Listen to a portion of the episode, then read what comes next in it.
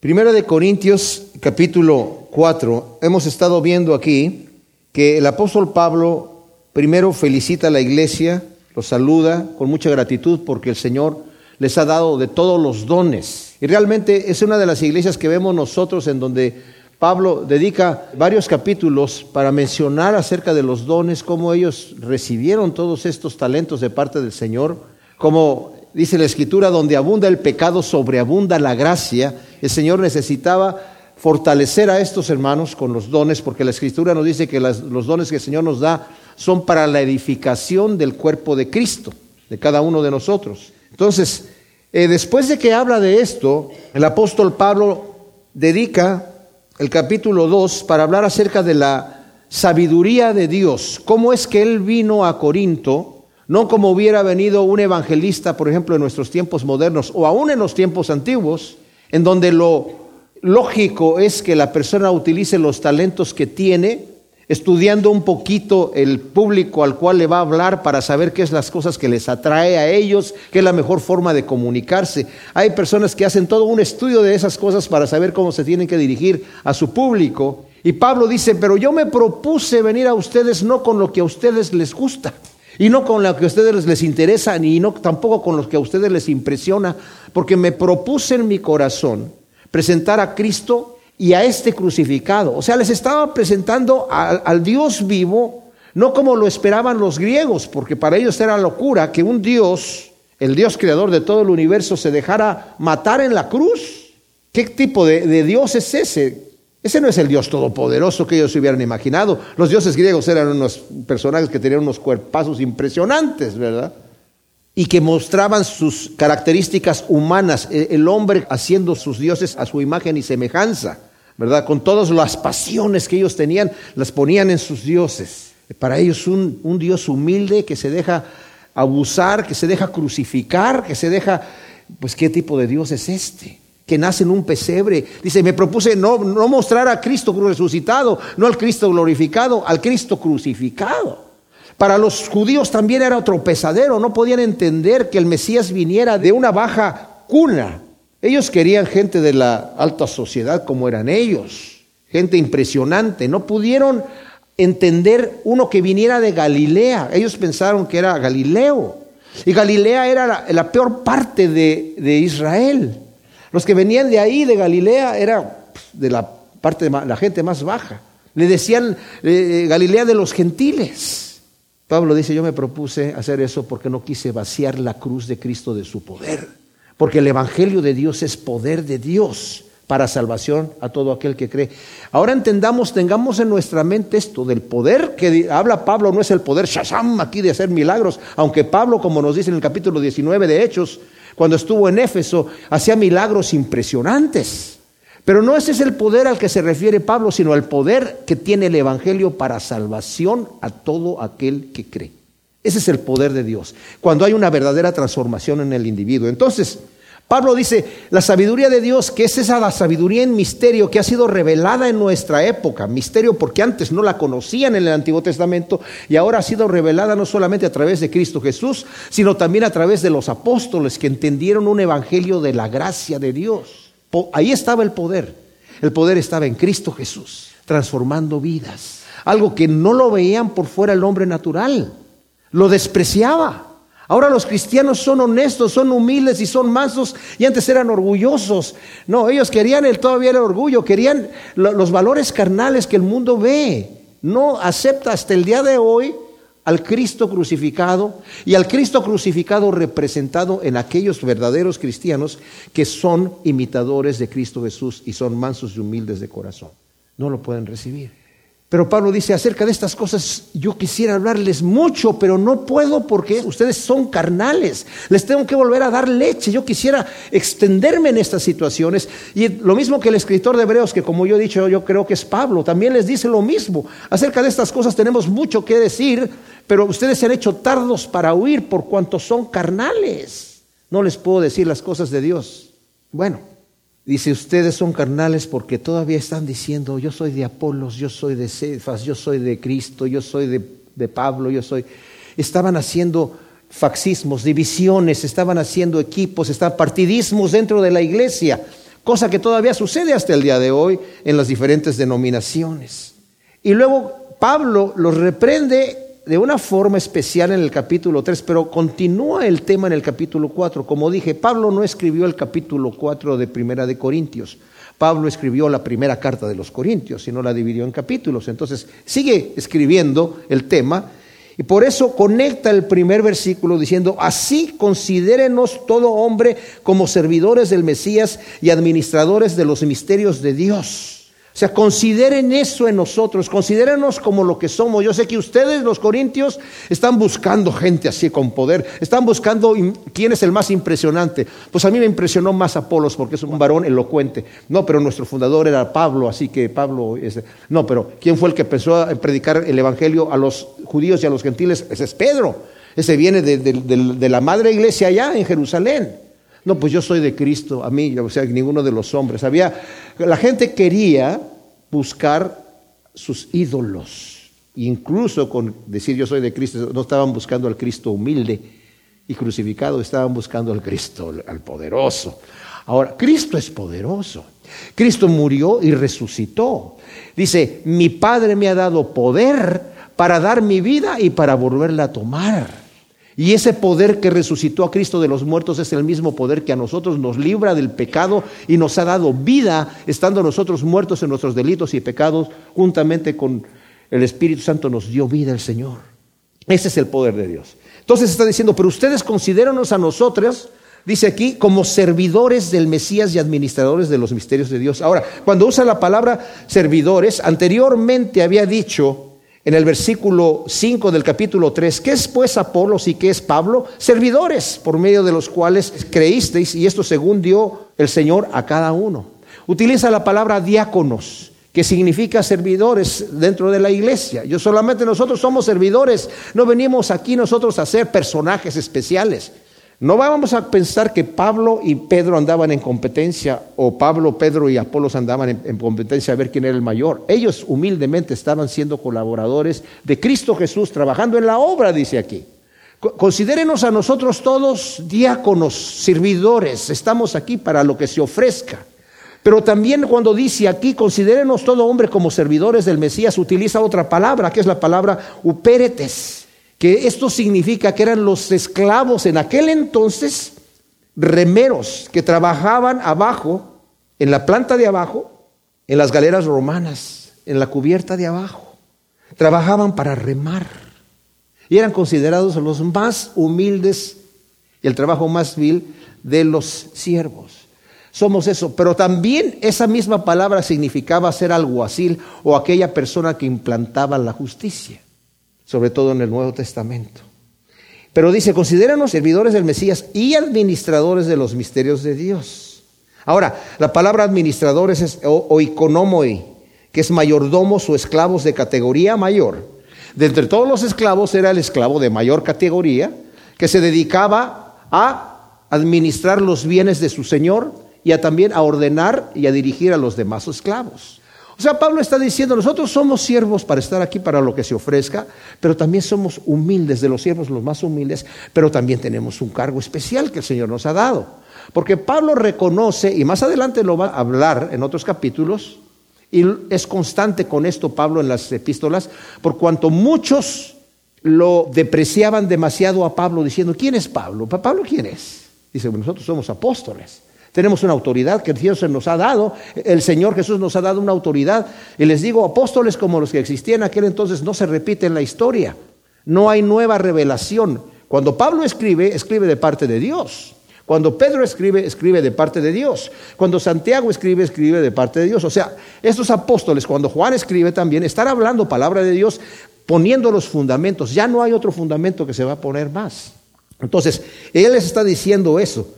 Eh, sepan que somos administradores de los bienes de nuestro amo, de los misterios de Dios, que son, como dije ya, las cosas secretas de Dios que es el Evangelio de la gracia revelado a los apóstoles. ¿Se imaginan ustedes? En el Antiguo Testamento no se conocía el Evangelio de la gracia.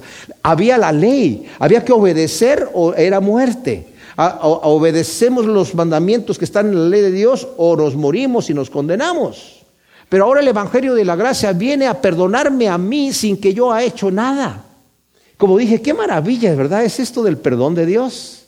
Lo digo y lo recalco como nos lo dijo ya el apóstol Pablo anteriormente en el versículo 8 y 9 del primer capítulo, hablando de Jesús el Mesías, que Él nos va a sostener hasta el fin para ser hallados irreprensibles en el día de nuestro Señor Jesús. Fieles Dios por quien hemos sido llamados a la comunión de su Hijo Jesús, el Mesías, Señor nuestro, el que es capaz de hacer esto. Y esto quiere decir que así como fuimos perdonados por nuestros pecados pasados sin que tuviéramos que hacer nada más que reconocer a Jesucristo como nuestro Salvador y venir y arrepentidos delante de Él, vamos a ser sostenidos y perdonados y presentados en aquel día sin mancha y sin arruga, aunque nosotros nos veamos con manchas y arrugas, porque la misma fe que me salvó del pecado pasado me salva del pecado futuro.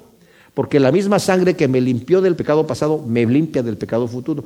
Esto no es para que vivamos en un cinismo, como dice Romanos 6. Pecaremos porque el pecado abunda de ninguna manera. Porque si ya hemos muerto al pecado, ya somos ahora siervos de la justicia. No puedo andar en dos caminos, porque entonces digo que ando, pero no ando. Me comporto como dice Santiago, dices que tienes fe, pero no obras de acuerdo a esa fe. Y tus palabras no sirven de nada. No todo el que me dice Señor, Señor entrará en el reino de los cielos, sino el que hace la voluntad de mi Padre. Entonces, nos está diciendo aquí, ahora bien, se requiere de los administradores, está diciendo yo soy administrador, igual que Pablo y Apolos y Pedro y todos, ¿verdad? Se requiere que ellos sea cada uno hallado fiel. En el mundo se espera que los administradores sean hallados fiel.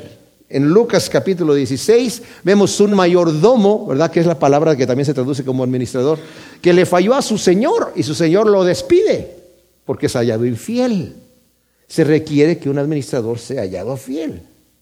Y nosotros vemos a Epafras, como nos dice Colosenses 1.7, lo describe como un servidor fiel. A Tíquico en Colosas, Colosenses 4.7, también lo describe como un servidor fiel. Y Timoteo, más adelante lo va a decir aquí en el capítulo 4, versículo 17, por esto mismo se envía a Timoteo, quien es mi hijo amado y fiel servidor en el Señor. ¿Verdad? Y también en Primera de Corintios 4, 17, 16, 10, Hechos 18, 5 y 19, 22 y muchas otras escrituras que definen a Timoteo como un siervo fiel. Entonces se requiere de los administradores que sean hallados fiel. El mayordomo fiel debe utilizar el púlpito para comunicar los misterios de Dios y no agendas políticas o sociales, ya que lo que administra son exclusivamente los bienes de su Señor de acuerdo a los propósitos divinos. Hay muchas veces, muchas personas llegan a veces a pedir que la iglesia, si podemos dar un anuncio de los servicios que podemos hacer aquí o allá, el púlpito no es para eso. El púlpito de una iglesia debería de ser para que los administradores de Dios, que somos nosotros los que estamos enseñando la palabra, digamos lo que el Señor quiere que digamos, que son los misterios de Dios, el Evangelio de la gracia, la palabra de Dios. Para eso es. Aunque muchos aprovechan el púlpito para hacer sus propias agendas. Pero cuando el púlpito se utiliza para otras agendas, entonces el administrador no es hallado fiel. Porque no está haciendo su agenda, no está haciendo su negocio, sino se supone que tiene que estar haciendo el negocio de su Señor. ¿Verdad? Entonces, todos los que enseñamos la palabra de Dios, eso es lo que tenemos que hacer, no solamente aquí en la iglesia, en el servicio principal, cuando se le enseñan a los niños, es necesario que el maestro sea fiel, que esté enseñando la palabra de Dios. Cuando se le enseña a los jóvenes, el, el mayordomo tiene que estar enseñando la palabra de Dios. No hay ninguna otra cosa más. La Biblia abarca todo. A veces le quieren poner más cositas, vamos a ver aquí más adelante, pero cuando le metemos otras cosas del mundo, empezamos a diluir el poder de la cruz de Cristo en la vida de las personas. Si el Hijo es libertario, seréis verdaderamente libres, pero tiene que ser el Hijo el que nos liberte, no la psicología, no las tácticas, no los métodos humanos. No digo que no utilicemos sabiduría, tenemos que utilizar sabiduría, pero hay una línea muy fina que no podemos cruzar, mis amados, cuando somos fieles administradores de Dios. Pablo cuando dijo yo no vine a ustedes con elocuencia, no quiere decir que llegó hablando un griego malo que no utilizó las palabras correctas para comunicarse de una forma correcta. No, sino que no lo adornó al eh, tipo este Miguel de Cervantes de Saavedra, ¿verdad? Con esas elegantes maneras de hablar, sino plenamente mostrando la cruz de Cristo, confiando en la obra no la voy a hacer yo a través de mi poder de convencimiento, ni a través de mi elocuencia, la va a hacer el Señor. No voy a vaciar la cruz del poder de Dios. Cuando nosotros predicamos el Evangelio, está bien la apologética, es algo es excelente. Pedro dice en su carta, tienes que saber defender tu fe y usa la palabra apologética. Prepárate para defender tu fe. Pero no confíes en eso, en tus argumentos para convencer a la persona. Tienes que confiar en el poder de Dios, porque yo les digo, puedo, utilizar muchos trucos de apologética y de otras cosas. Si esa persona el Señor no le quita la venda que tiene en los ojos para que entienda la palabra, y si el Señor no lo trae a él, no va a él. Porque el Señor dice, el que viene a mí tiene que ser traído de mi Padre, ¿verdad? Todo aquel que viene a mí, el Padre lo envía. Y si no lo envía el Padre, no viene. Y si el Padre no le abre los ojos, no ve. Y si el Padre no le abre los oídos, no oye. Entonces, oremos cuando vamos a comunicar el Evangelio y no confiemos en nuestra propia sabiduría. Yo les digo una cosa que a mí me sucede. Cuando estoy enseñando la palabra y me preparo muy bonito y digo, ah, ese es el capítulo que más me gusta y estoy listo para dar la palabra, caigo de bruces. Tengo que orar, decirle al Señor, yo no sé lo que voy a decir vaciarme completamente. Decirle, Señor, he estudiado, me he preparado, pero no confío ni en mis notas ni en mi preparación, confío en tu poder. Porque si tú no hablas a través de mí, de nada sirvieron, son palabras que rebotaron en la pared, que entran por un oído y salen por el otro, ¿verdad? Entonces, ese es el propósito. Dice Jonathan Edwards, quiero anunciarles que estoy feliz. Le está hablando a, a la gente. Hablando yo acerca del tema de cómo los administradores debemos presentar el Evangelio, somos responsables delante de nuestro amo y Señor Jesucristo y no delante del hombre. Jonathan Edwards, este gran evangelista, dijo, quiero anunciarles que estoy feliz y dispuesto a ser su siervo, pero también quiero que sepan que ustedes, hablando de la congregación, no podrán ser mis señores y mis amos. Tengo un Señor a quien servir. Soy responsable delante de un Señor a quien le voy a entregar cuentas. Hay congregaciones en donde la congregación le dicta al pastor lo que tiene que hacer. Qué terrible, ¿verdad? Cuando nosotros hagamos cualquier tipo de obra para el Señor, sepamos que es para el Señor y que a Él le vamos a entregar cuentas. Porque entonces nuestra, nuestra manera de, desenvolvernos va a ser completamente diferente, nuestra manera de actuar y lo que vamos a decir y hacer, y el tiempo como lo vamos a aprovechar, de todo eso va a ser completamente diferente. En el reino de Dios el administrador fiel recibirá recompensa, mientras que el infiel será castigado. En Lucas 12, eh, del 42 al 48, nos está hablando acerca de eso, acerca de que eh, aquel siervo que fue fiel, el Señor lo va, le va a decir buen siervo y fiel, aquel siervo que Tardando su Señor, no hizo la voluntad de su Señor, sino que hizo lo que se le pegó la gana y se entregó a, comer y a beber y con los borrachos y abusar de los siervos. Su Señor va a venir a la hora que no sabe y le va a pedir cuentas. Y como vimos también en, en Lucas 16, del 10 al 12, cuando el Señor está hablando acerca del mayordomo infiel, dice que nosotros debemos tener, ser fieles porque Dios nos va a pedir cuentas acerca de qué hicimos nosotros con lo que el Señor nos entregó. Y hay muchas parábolas que el Señor nos muestra acerca de los talentos, de las minas, de las cosas que Dios nos ha dado. Vamos a entregar cuentas, no solamente los que estamos trabajando en el ministerio, tiempo completo, sino todos los cristianos vamos a dar cuentas de qué hicimos con el tesoro que el Señor nos, nos entregó en la mano, cómo lo pusimos a trabajar. Y no digamos, es que a mí, Señor, me diste solamente un talento. ¿A qué le diste 10? Pues con 10 sí se puede trabajar, pero ¿a qué le diste 2? Ahí, más o menos, ¿verdad? No, no, no le fue muy bien, ¿verdad? Pero a mí me diste uno, yo llegaba a cualquier lado que yo llegaba con mi talento, la gente me decía, ¿nada más tienes uno? No.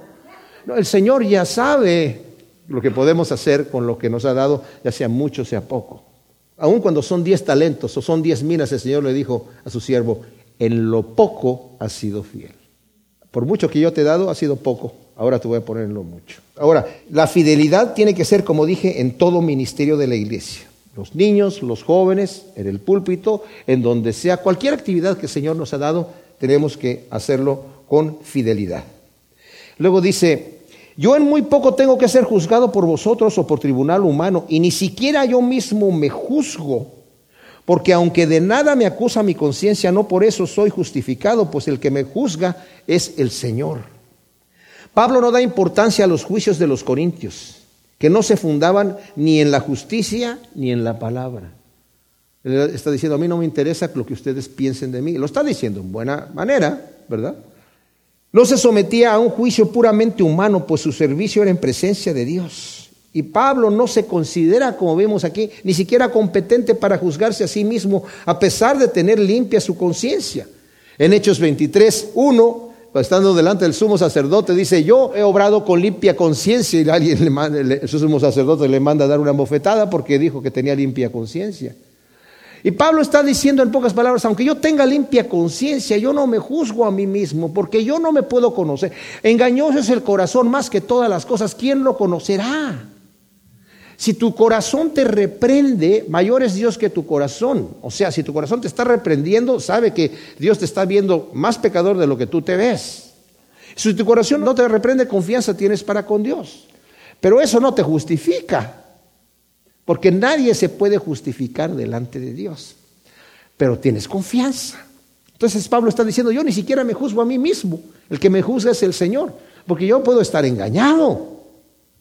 Ahora en 1 Corintios 11, del 31 al 32, está diciendo Pablo, si tú te juzgas a ti mismo y tú te, te analizas, pero no es un juicio para condenarte, sino analízate para que veas tu pecado y no cierres los ojos a la realidad de que el Espíritu te está mostrando si tu conciencia te reprende, mayor es Dios que tu corazón, entonces arrepiéntete. ¿Verdad? A eso se está refiriendo cuando nos habla en 1 Corintios 11 del 31 al 32. El Señor es el que lo llama al apostolado. Luego dice el versículo 5, así que no juzguéis nada antes de tiempo, hasta que venga el Señor, el cual sacará a luz lo oculto de las tinieblas y pondrá de manifiesto las intenciones de los corazones. Entonces la alabanza vendrá a cada uno de parte de Dios. No juzguen antes de tiempo, la palabra es kairos, o sea, está hablando de un tiempo determinado y particular que aquí se refiere, es la venida del Señor. El Señor sacará a luz lo que está oculto en las tinieblas, lo que nosotros ni siquiera podemos ver o lo que hemos querido esconder de los demás. Pondrá en manifiesto las intenciones de los corazones. Va a ver si hemos estado edificando con oro, con plata, con madera, con hojarasca, con piedras preciosas. Esa es la intención de cada uno. ¿Qué es lo que hicimos? No tanto la obra por fuera, sino el móvil que había por medio de las cosas. ¿Por qué hice lo que hice? ¿Por qué estoy sirviendo? ¿Para que la gente me aplauda? ¿Para que me digan, que me, tengan como una persona admirable? ¿O lo estoy haciendo para el Señor? Hago mis obras para que la gente me aplauda. Entonces dice Señor, si tú estás obrando para que la gente te vea y te aplauda, ya recibiste tu recompensa. Pero en el mismo capítulo está diciendo, pero haz tus buenas obras delante de los hombres para que glorifiquen a tu Padre que está en los cielos. Bueno, entonces las hago o no las hago. Por un lado me dice que si las hago delante de los hombres, ya recibí mi recompensa. Ya me aplaudieron, esa es mi recompensa. Pero si, y luego me dices que, que haga mis obras delante de los hombres. Entonces, ¿las hago o no las hago? Hazlas, pero el Señor que escudriña tu corazón, sabe la intención de tu corazón y la intención de tu corazón, fíjense mis amados, aunque no lo creamos, va a obrar o para que los hombres glorifiquen a mi Padre o para que me aplaudan a mí. Entonces yo voy a saber exactamente cómo obrar con la luz del Espíritu Santo en mi corazón. Primera de Corintios 4, 6. Pablo acaba en este momento de hablarles acerca de lo ridículo que era para los corintios hacer estos partidismos entre Pablo, Apolos, Cefas, y el juicio que ellos estaban haciendo acerca de los individuos. Ellos eran carnales y estaban prefiriendo a unos que otros, pero desde el punto de vista de afuera. No lo estaban viendo desde el punto de vista como los ve el Señor. Ellos no estaban apreciando en la gente humildad, estaban apreciando prepotencia. No estaban apreciando que la gente se vaciara a sí mismo para presentar a Cristo. Eso no lo apreciaban de Pablo. Cuando Pablo les dijo, yo me propuse no venir aquí con palabras altisonantes de humana sabiduría, sino me propuse presentar a Cristo y este crucificado, los corintios parece que no apreciaban esas cosas. Cuando llegó Pablo a Corinto, para los corintios hacer obras con las manos era para los esclavos. Una persona de más o menos un nivel medio para arriba, en realidad en aquel entonces no había media clase, estaba la clase baja y la clase alta. Pues toda la gente se creía de la clase alta, ¿verdad? Los que eran ya esclavos ya no tenían nada que hacer. Y los que estaban en la clase alta, bueno, no, el trabajo es para los, esclavos. Nosotros acá los, somos negociantes. En Corinto era una ciudad de mucho comercio. Nosotros los jefes somos los negociantes y el esclavo es el que carga la caja y el que hace las cosas. Pablo llegó a trabajar con sus manos haciendo tiendas. Yo imagino que los corintios pasaban a decir, este hebreo es esclavo, ¿Qué, está? ¿por qué estás trabajando con las manos? Pablo les dice anteriormente en el capítulo 3, Estamos trabajando todos en la misma obra. Yo planto, y Apolos riega, pero la labranza es de Cristo. Lo voy a comparar también como un edificio. Yo pongo el fundamento como perito, arquitecto y otro llega, otro llega y sobreedifica ahí. Pero el edificio es de Cristo. Y el edificio son ustedes, que son el santuario del Espíritu Santo. Y si alguien destruye el santuario del Espíritu Santo, Dios lo va a destruir. Ustedes con sus divisiones están destruyendo el santuario que son ustedes, están autodestruyendo con esas divisiones. Entonces, dice el versículo 6, estas cosas, los que, esos ejemplos, hermanos, las he aplicado en figuras, en ejemplos, a mí y a Apolos por causa de vosotros, para que en nosotros aprendáis de no sobrepasar lo que está escrito para que ninguno de vosotros se vuelva arrogante a favor del uno contra el otro. Fíjense lo que está diciendo aquí. Ustedes están sobrepasando lo que está escrito y como frutos están volviendo arrogantes unos con los otros. Pues yo soy de Pablo, pues yo soy de Apolo. Pero la frase, la frase, no más allá de lo escrito. Era una frase popular en aquel entonces. No piensen más allá de lo que está escrito. Lo que la escritura no dice, yo no tengo derecho a afirmarlo como verdad de Dios. La escritura es lo último, o sea, todo lo que yo estoy diciendo aquí a ustedes, dice Pablo, el profeta hable, o sea, profetizar no solamente es decir que va a venir un terremoto tal día, el profetizar también es hablar de parte de Dios. Uno hable y la congregación juzgue lo que se está diciendo. Ustedes tienen sus Biblias abiertas y tienen todo el derecho de estar leyendo conforme estamos estudiando la palabra y ese es uno de los propósitos por los cuales nosotros estudiamos capítulo por capítulo y versículo por versículo, porque si yo digo algo de mi propia cosecha, ustedes van a decir, eso no es lo que dice aquí la escritura. Y tienen todo ese derecho. Eso lo tienen que hacer. Y tienen que ver si las escrituras es así como los debería. Vamos a investigar si lo que tú, Pablo, nos estás diciendo es lo que dice la escritura no pensemos más allá de lo que está escrito. ¿Qué es lo que más allá de lo que está escrito? La autoestima. Oye, en nuestra época hablamos mucho de la autoestima, es popular. Es que tiene muy baja estima de sí mismo. Ese es el problema que tiene, que tiene poca estima, ¿verdad? Y necesitamos subirle el ánimo para que tenga una mayor estima.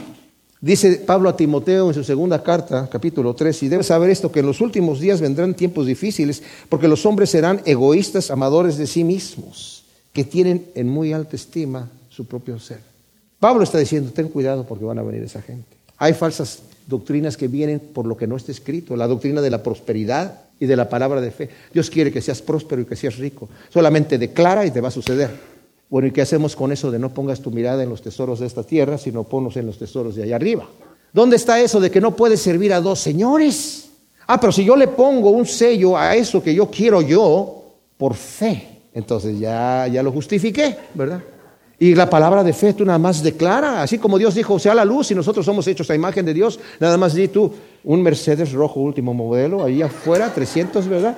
Y ese lo estoy declarando y lo estoy declarando y lo estoy declarando. Es pensar más allá de lo que está escrito. Hay muchas iglesias que sus mensajes son motivacionales, triunfalistas. Nosotros somos más que vencedores.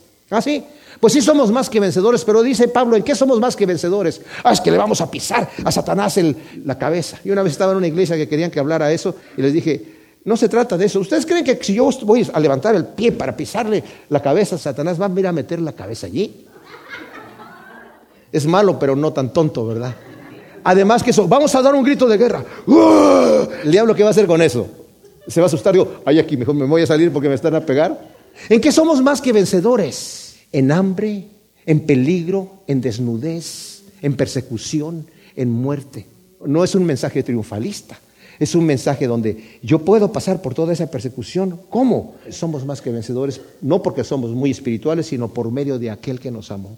Y como tenemos esa confianza, yo sé que ni la muerte, ni la vida, ni lo alto, ni lo bajo, ni ninguna cosa creada podrá separarme del amor de Dios que es en Cristo Jesús. Somos vencedores así, en las cosas y en las tribulaciones que nos vienen. Pero esos mensajes triunfalistas de que somos una iglesia que aquí no nos pasa nada, es pensar más allá de lo que está escrito. Dice Agustín, dos ciudades se han formado por dos amores, la terrenal por el amor propio y el desprecio a Dios, y la celestial por el amor a Dios y el desprecio propio. La primera se gloría en uno mismo, la segunda se gloría en el Señor. Dice aquí, para evitar, estoy diciendo esas cosas, que ustedes sean arrogantes los unos contra los otros en un orgullo carnal. Porque ¿quién te distingue o qué tienes que no hayas recibido? Y si de cierto lo recibiste, ¿De qué te jactas como si no lo hubieras recibido? Qué ridículo es el hombre que se honra a sí mismo y se siente superior a los demás. Uno lo ve y lo ve ridículo. ¿Quién te distingue? ¿Dios te está haciendo una distinción a ti? ¿Tú crees que los talentos que tienes te los dio el Señor porque tú vas a ser muy fiel? ¿O porque dijo esta persona, sí, casi que me saqué la lotería con este siervo que cree aquí, ¿verdad? Este sí me va a servir.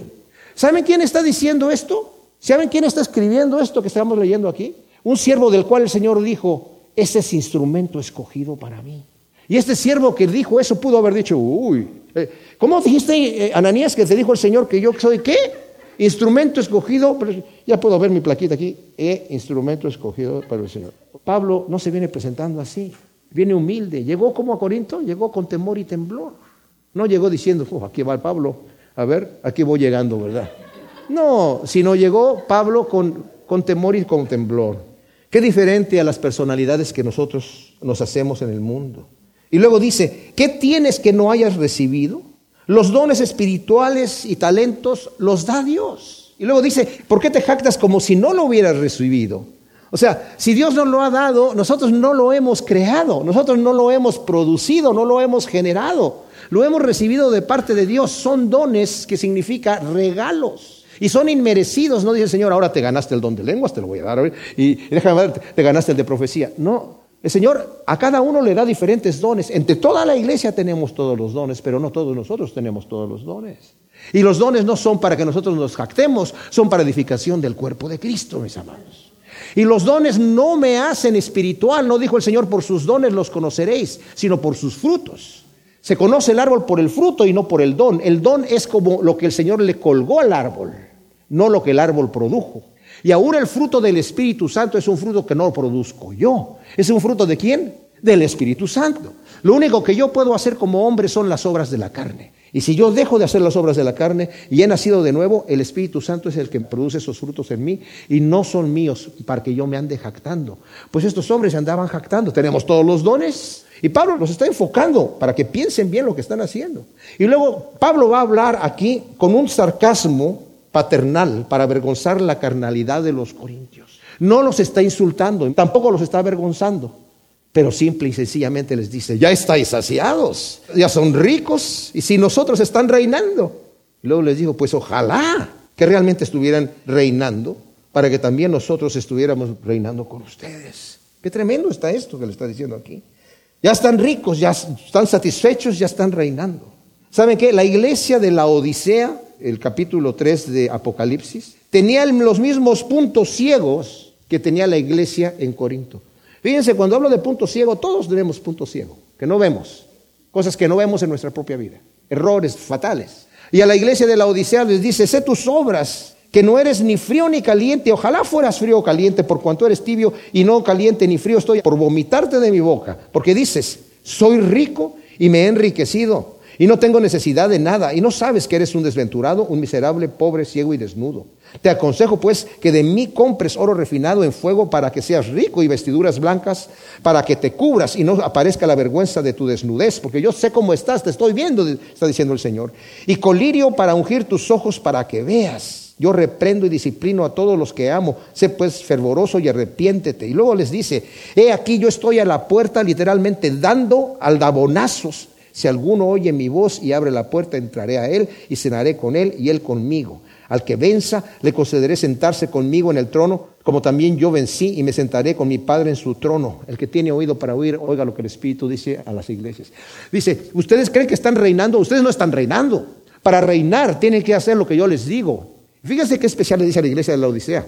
Compra oro. Bueno, ellos creían que eran ricos. Dice, tú eres pobre, pero ¿puedes, ¿puedo comprar oro, oro refinado de ti, Señor? Sí, no necesitas dinero. Lo que necesitas es pobreza. Bienaventurados los pobres de espíritu, porque de ellos es el reino de los cielos. Lo que necesitas es venir al tono de la misericordia arrepentido. Porque el corazón contrito y humillado yo no lo desprecio, dice el Señor. Eso es lo que necesitamos. Y no creernos que somos la gran cosa y yo voy a llegar delante del Señor y decirle, Señor, yo me merezco, yo no me merezco nada. Entonces les está diciendo esto de una forma sarcástica, porque pienso que Dios nos ha exhibido a nosotros los apóstoles como apostreros, como sentenciados a muerte, pues fuimos hechos espectáculo para el mundo, para los ángeles y para los hombres. ¡Wow! Los apóstoles dice que Dios los puso como apostreros, como sentenciados a muerte. Los apóstoles todos fueron mártires. En aquel entonces dice, como apostreros, como sentenciados de muerte, cuando venía victorioso el general del ejército romano, llegaba primero el general entrando, ¿verdad?, en un desfile a la ciudad. Inmediatamente después venía ahí su ejército, y luego venían unos soldados con el botín, y luego venían los prisioneros de guerra.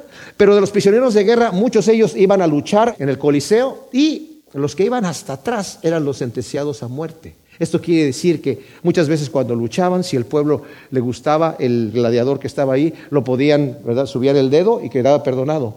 Pero los que eran sentenciados a muerte tenían que morirse. O se los echaban a las fieras, o de alguna manera ellos tenían que morirse, no podían ser perdonados. Dice Pablo, nosotros somos así. Dios nos está exhibiendo de esta manera. Estaba yo leyendo el libro de los mártires de Fox. Esteban fue apedreado, el primer mártir, en Jerusalén, la siguiente Pascua de la muerte del Señor. Nicanor, que era uno de los siete diáconos también, junto con dos mil cristianos en la persecución en tiempo de Esteban. Jacobo el mayor fue decapitado por Herodes Agripa I al ser asignado gobernador de Judea en 44 después de Cristo quiso congraciar con los judíos y mandó decapitar a Jacobo el mayor. Felipe de Bethsaida, azotado, encarcelado y crucificado en Frigia en 54 después de Cristo. Mateo el publicano fue martirizado en Etiopía con una albarda en el 60 después de Cristo, que es una lanza que tiene unos cuchillos en, una punta. Jacobo el menor, eh, el medio hermano del Señor, tirado desde el pináculo del templo, golpeado, apedreado, y al final le abrieron el cráneo con un garrote de matanero. Matías, el sucesor de Judas, fue apedreado y decapitado en Jerusalén. Andrés, el hermano de Pedro, evangelizó extensamente en Asia y fue prendido en Edesa y crucificado en una cruz en forma de X, de ahí que viene el término de la cruz de San Andrés. Marcos, sobrino de Bernabé, compañero de Pablo, fue amanuense de Pedro también, el que escribía sus cartas, fue arrastrado hasta despedazarlo en Alejandría. Pedro prendido en Roma por Nerón y crucificado de cabeza.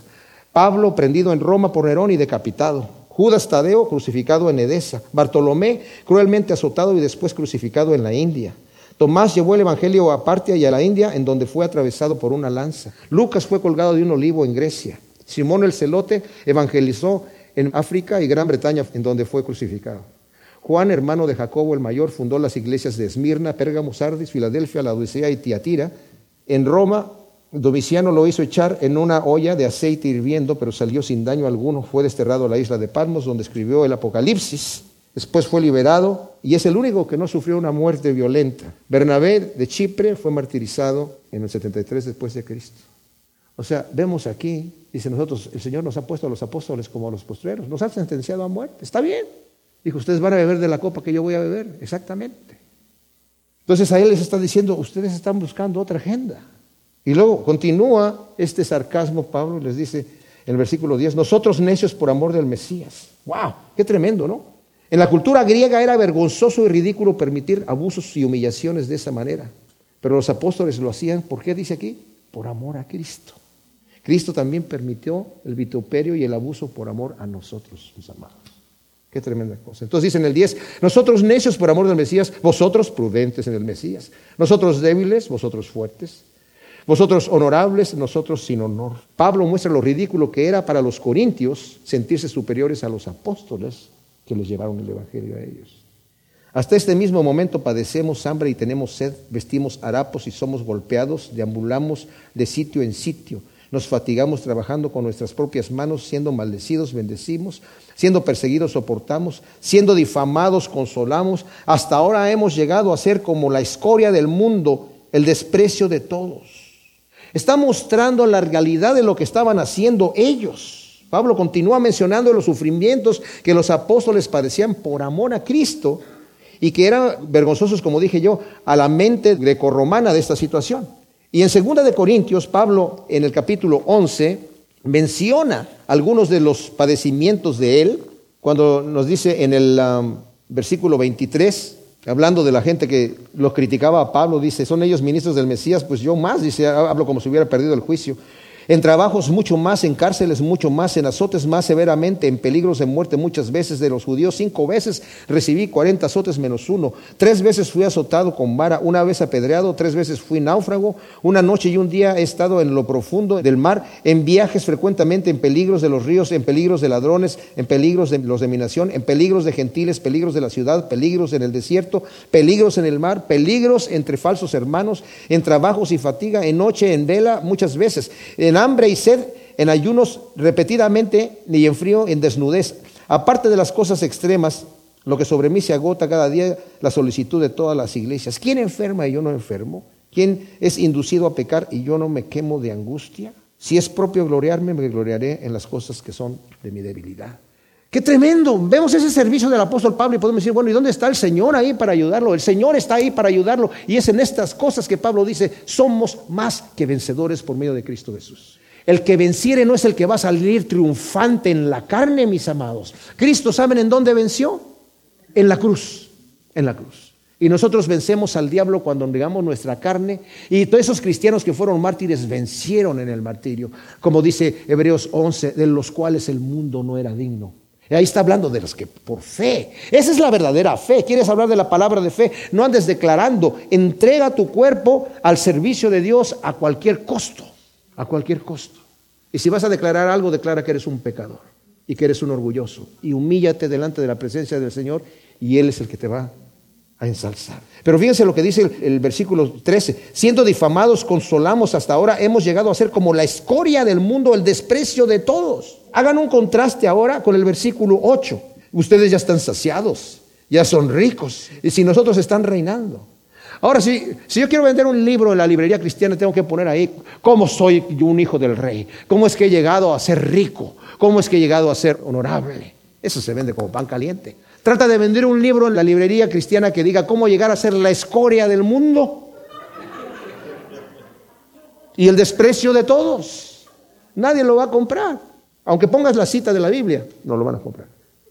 Dice, no os escribo aquí estas cosas para avergonzaros, sino que os amonesto como a hijos amados.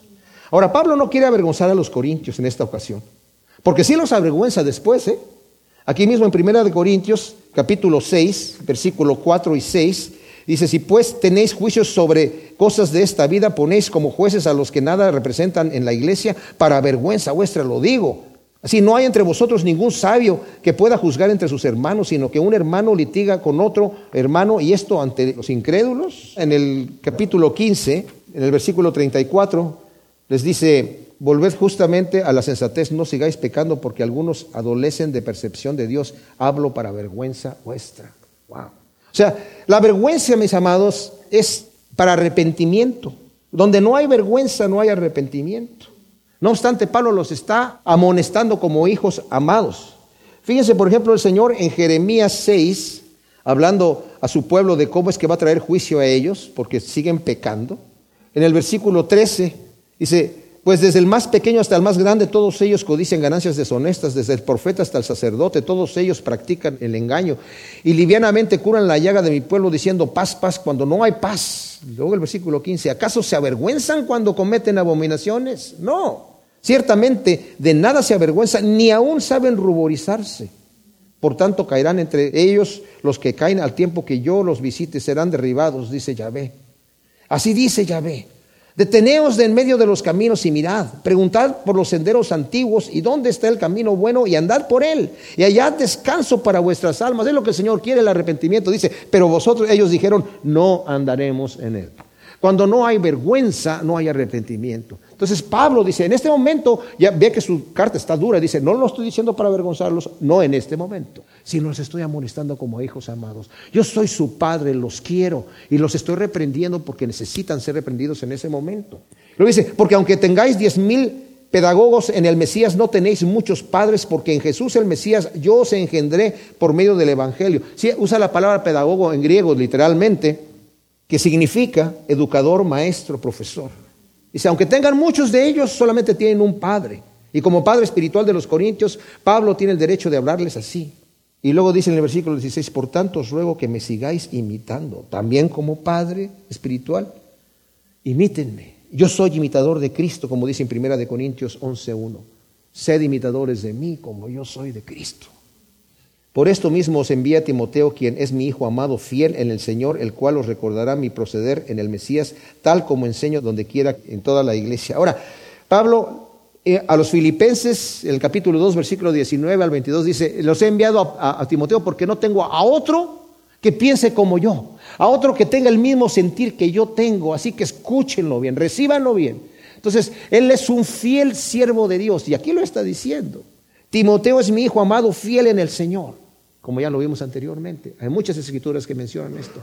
Los estoy enviando porque dice, Él va a recordarles cómo me comporto. Él es testigo de cómo yo ando en los caminos de Dios. Me encanta cuando Juan dice en su primera carta, en el primer capítulo, nosotros vimos a Logos, lo vimos, estuvimos con Él, lo estuvimos escudriñando, vimos cómo vivía, cómo oraba, cómo comía, y es verdad, es cierto, es auténtico.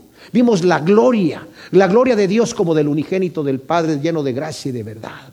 Y Pablo dice, sed imitadores de mí como yo soy de Cristo. A veces nos imaginamos a un Pablo duro, ¿verdad? Con el ceño fruncido y dando latigazos. Mis amados, era un hombre de amor, imitador de Cristo Jesús. Como leímos que dice, ¿quién enferma y yo no enfermo? ¿Quién está pasando por tribulación y yo no paso tribulación con él también? ¿Quién hace pecar a alguien y yo no me indigno? Era un verdadero siervo de Dios que le interesaban las ovejas que el Señor le había entregado, como a Cristo le interesamos nosotros. Cristo pone ese, cuidado y ese amor en nuestros corazones. Cuando nosotros queremos ser imitadores de Dios, el Señor nos da un poder del Espíritu Santo de una manera especial. Luego dice, mas algunos están envanecidos como si yo nunca hubiera de ir a vosotros, pero iré pronto a vosotros cuando el Señor quiera y conoceremos las palabras, sino el poder de los que se han envanecido, porque el reino de Dios no consiste en palabras, sino en poder. Ahora, algunos de ellos estaban envanecidos como si Pablo no fuera a volver, dice aquí. Pero dice, yo voy a volver cuando el Señor quiera, pero va a ellos, dice, en poder. Ahora, ¿cuál es el poder del que se está hablando aquí, refiriendo Pablo? Como dije, yo no es el poder de los milagros, aunque nos dice Hechos 19:11 que Pablo cuando estuvo en Éfeso hizo milagros impresionantes. Él está hablando lo que dice en Romanos 1:16, no me avergüenzo del Evangelio porque es poder de Dios para salvación a todo aquel que cree al judío primeramente y también al griego. Yo voy a conocer si estos hombres andan con poder, voy a ver cómo andan sus vidas, a ver si son realmente auténticos cristianos. Pues andaban en la carne. Entonces dice, ustedes creen que no voy a ir y muchos están envaneciendo diciendo, Pablo ya no va a volver aquí. Yo voy a ir. Y luego al final les dice, entonces, ¿cómo quieren que vaya ustedes? ¿Con vara? ¿O en amor y con espíritu de mansedumbre? Porque como padre espiritual de la iglesia en Corinto y con la autoridad apostólica que tenía Pablo, tiene el derecho de tratar a la iglesia con disciplina y con el amor que un padre trata a sus hijos. Gracias Señor te damos por tu palabra. Ciertamente es hermosísimo, Señor, todas estas cosas que estudiamos y te pedimos que tu Espíritu Santo nos vaya cambiando, transformando para hacernos cada día más semejantes a tu Hijo. Haz tú la obra en cada uno de nosotros, te lo pedimos en el nombre de Cristo Jesús, Señor. Amén.